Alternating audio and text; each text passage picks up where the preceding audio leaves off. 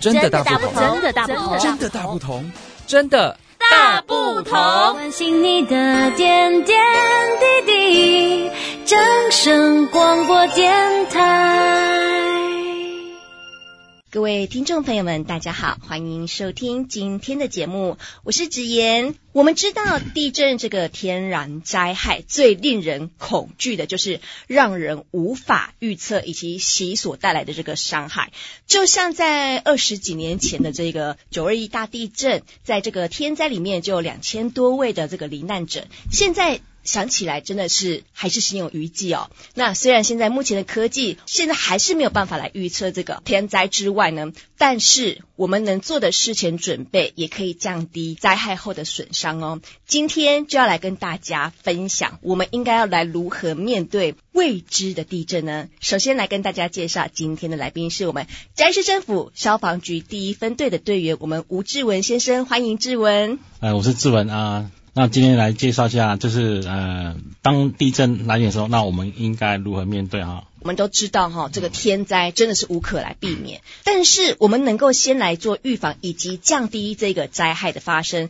无情的地震都是在夜晚的时候来临哈，第一个时间动作应该要怎么样？是要跑出去呢，还是要赶快立马躲在床底下？大地震来临的时候啊，是就是你基本上没你没有时间再去做移动了。嗯，那我们防护的重点就是避免掉入被打到。对，嗯，正常来说，你床铺的正上方啊，就是不太会有什么掉落物啊，例例如电灯掉嗯是掉散啊。所以为了避免这种被位移的翻覆的焦距打到啊，以及摇晃的摇晃时跑动跌倒，嗯，然后留在床上的话来说是比较相对安全的。是，那我们可以用枕头或是棉被保护头部，嗯那避免窗户或照明器具呃玻璃割伤。嗯哼，其实我们地震中就是呃把那个伤害啊降到最低。其实我们人的所有器官里面啊是头部之呃最脆弱的最脆弱的，所以要马上保护头部。哦，所以先先保护好头部，对，就是这样子。好，那我们知道说，刚刚是在说睡梦中，如果说我们一般在走路的时候，或是在开车的时候遇到地震的，这要该怎么来预防呢？地震刚好是在开车的时候啊，要缓慢的停在路边，待在车子里面等待，但是不要停在天桥下、大楼旁、电线杆旁，不然就有可能会因为建筑的倒塌压到车子。提醒听众啊，就是不要急着跑出车外，跑出车外有可能会被那个掉落砸伤，或有可能被后方的车辆撞伤。嗯哼，如果是在高速公路的话，桥梁或高架桥，那应该要缓慢减速，靠右停车，那并以收音机或是手机的方式啊，确认目前的状况再做行动。那如果是桥梁上快要到行驶到头尾的部分的时候，应该也是要减速通过桥梁。如果你刚好是在走路在街上的时候呢，那应该要往公园空空旷地方、安全地带等移动啊，避免你人靠近大楼。那在路上啊，很多就是那一些招牌，你经过这招牌，你有可能之后地震摇晃之后过大，招牌掉落，那你可能就不好被砸伤了。是。所以呢，可能就是找个空旷的地方去把跑去躲起来就对了，但是是尽尽量尽量还是待在车上会比较好啦，哎哦会不会？对没错是好，有时候我们可能想说地震已经结束了，但是呢，还是会有点摇晃，这是余震的产生。好，那是不是余震完之后就不会有更大的地震发生？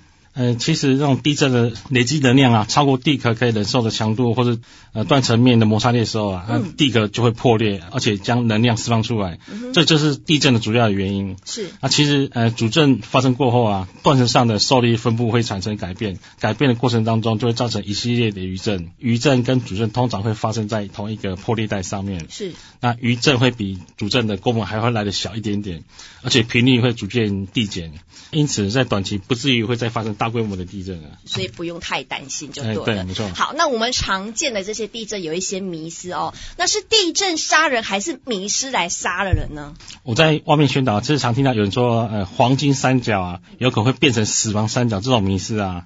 那我们今天先来破解一下。第一个迷思就是很多人在传说，就是地震来之后，你要先马上去把门打开，再找掩护，要不然你会因为地震过程当中，你大门就是变形，你无法打开之后，你人就会受困在里面。是你在地震发生的过程当中，尝试去开门，已经是让自己暴露在高危险的环境之中了。嗯，地震中造成主要伤亡原因就是移动时候被掉落物砸中。嗯，那另外一个原因就是你在移动中的时候啊，你摔倒或碰撞受伤，与其是先关心门框是否变形的话，紧急应变的轻重缓急上面啊，相当的非常不合理啊、所以我们不用去叹叹气说，哎，地震发生的时候，我们要赶快去把门打开哈，其实不用的哈。啊，第二个迷思就是平常就是要准备紧急避难包，那瓦砾就是受困的时候啊，就是维持生命吗？我们来讲说，地震立即就是要就地避难为最大原则。状况当下就是绝对没有时间跟机会去拿你所谓的紧急避难包啊。是紧急避难包真正使用时机就是地震结束的时候，当我们发现建筑物有严重的结构损害的时候啊，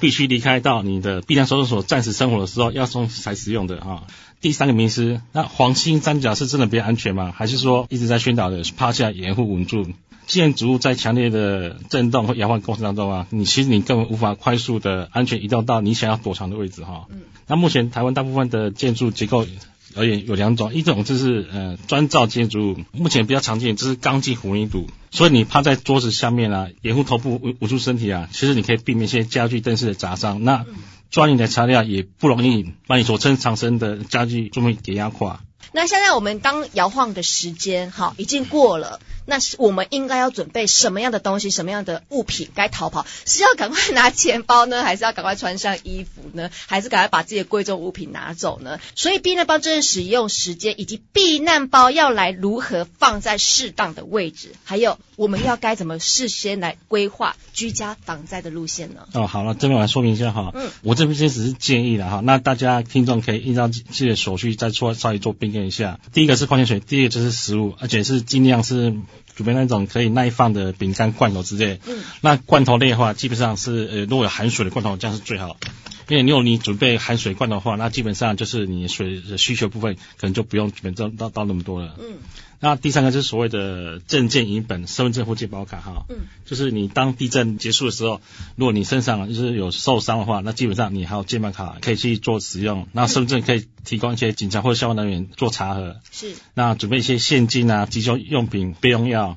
假设听众需要那种什么高血压的药的话，那基本上可以准备一点在里面了哈。我们要准备一个有电的手电筒哈，是，其实你手电筒放在紧急到到里面了、有时候你长时间不使用的话，对，过了半年、一年，其实这手电筒有可能它是怎么样？它可能会没有电啊、嗯是，再准备一个收音机，然后若干的电池哈、嗯哼，呃，御寒的衣物，那内衣裤、小毛毯、轻便型的雨衣，那暖暖包、面纸、毛巾、口罩，那一些文书用品啊、嗯纸笔啊，